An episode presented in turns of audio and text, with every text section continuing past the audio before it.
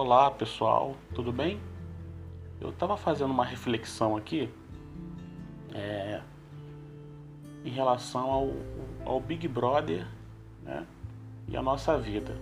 Na verdade eu não assisto Big Brother, mas é esse assunto, como está sempre muito na mídia, a gente acaba sendo é, é, bombardeado com muitas informações de Big Brother, né? mesmo você não assistindo, você acaba é, recebendo as notícias, porque não tem como a gente ficar longe disso. Mas enfim, eu estava fazendo uma reflexão aqui a respeito do Big Brother. Então, veja bem, as pessoas quando entram no Big Brother, elas já vêm da sua vida aqui fora, né? Ela tem as experiências delas, os convívios dela. E quando assim que elas entram, que elas se confinam na casa, elas acabam sendo obrigadas a se relacionar com um monte de pessoas que às vezes é, é, é, umas elas vão se dar bem, outras não nem tanto, vai ter mais afinidade com um, vai brigar com outros.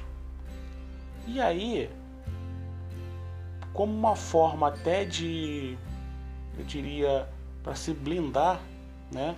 Porque eu acho que as pessoas, como estão muito expostas, ainda mais no programa em, em rede nacional, e algumas ali já têm uma certa carreira, já têm uma certa fama, outros estão buscando essa, essa fama, é, o dinheiro, enfim.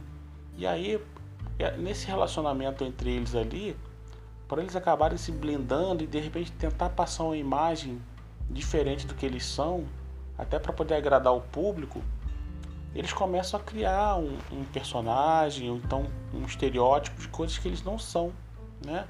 E muitas das vezes vão até contra os valores deles.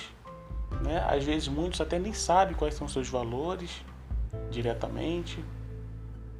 E, e eu percebo que, que, que esse convívio ele é muito baseado no medo. Né? Agora está na, na, na, moda o tal de cancelamento, que eu não sei muito bem o que, que é, mas deve ser algo que, que as pessoas tenham medo em relação a ser cancelado aqui fora, né? De não ser aceito, enfim.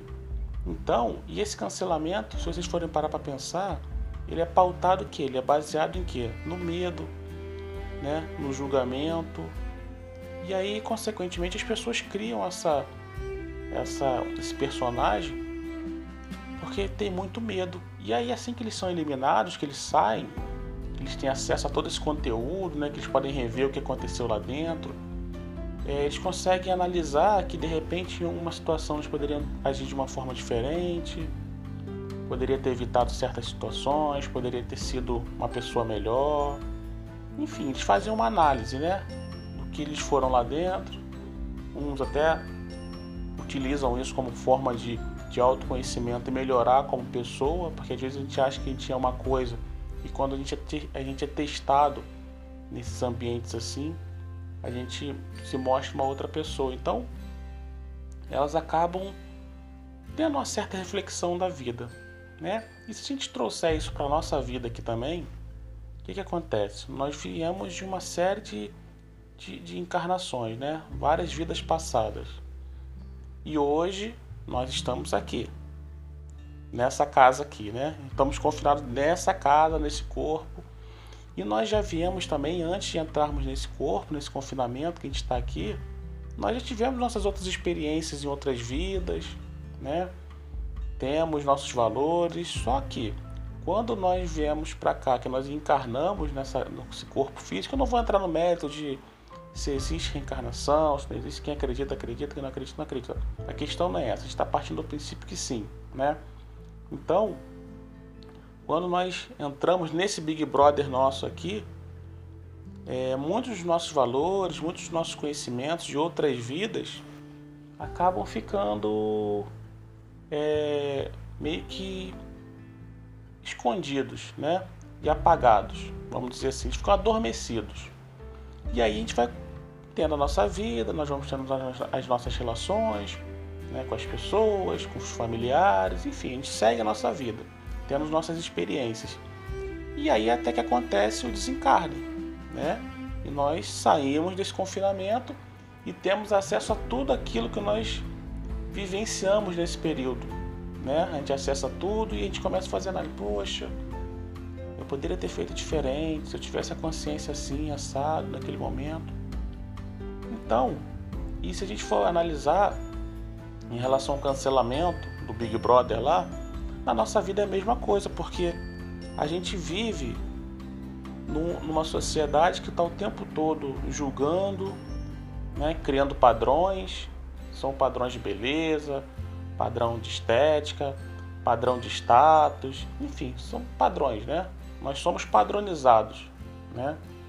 E, e nós também temos esse medo do cancelamento, porque a partir do momento que você deixa de viver a sua verdade, o seu valor, né, e aquilo que você acredita ser verdadeiro dentro de você, para poder passar uma imagem de uma coisa que você não é, mas para poder ser aceito, né, é, ser aceito num grupo de, de amigos ou num, num, num, ambiente de trabalho, ser aceito na sociedade como um geral. E aí a gente passa a viver essa coisa, essa, essa mentira. A gente vive pautado o quê? No medo também, né? É o medo de ser julgado, de não ser aceito. E aí a gente vai mascarando quem nós somos de verdade. E aí as nossas virtudes, né? a nossa camada de virtudes, ela vai ficando cada vez mais fina, né? mais fininha. E a nossa camada do medo, da insegurança, da, da inverdade da alma, ela vai só crescendo. E aí é, é por isso que, isso na minha opinião, a gente vive uma sociedade muito, muito doente. Né? Uma sociedade que. Doente que eu digo na forma de das pessoas não se conhecerem, não se, se, não se conscientizarem de muitas coisas, tá sempre naquele automático, vivendo sempre numa disputa intensa, intensa e interna também, né? Porque isso acaba, você tá o tempo todo é, é, é, é disputando com a sua verdade. A sua alma grita uma coisa, mas você vive outra. Então tá sempre nesse conflito e aí surgem as, infelicidades da vida, surgem a, a, as dificuldades, né? As pessoas não se encontram, né? Essas crises, que, que crise existencial. Então é interessante porque na verdade nós vivemos nosso Big Brother o tempo todo também, né? E uma forma da gente poder é, ter, ter acesso a essas informações nossas que estão aqui dentro, né? Adormecidas que a gente só vai ter depois que sair da nossa casinha aqui é através de meditação, através de práticas meditativas, práticas energéticas, porque você acaba, mesmo que em poucas doses, você consegue acessar um pouco daquela sua verdade, daquilo que realmente você é.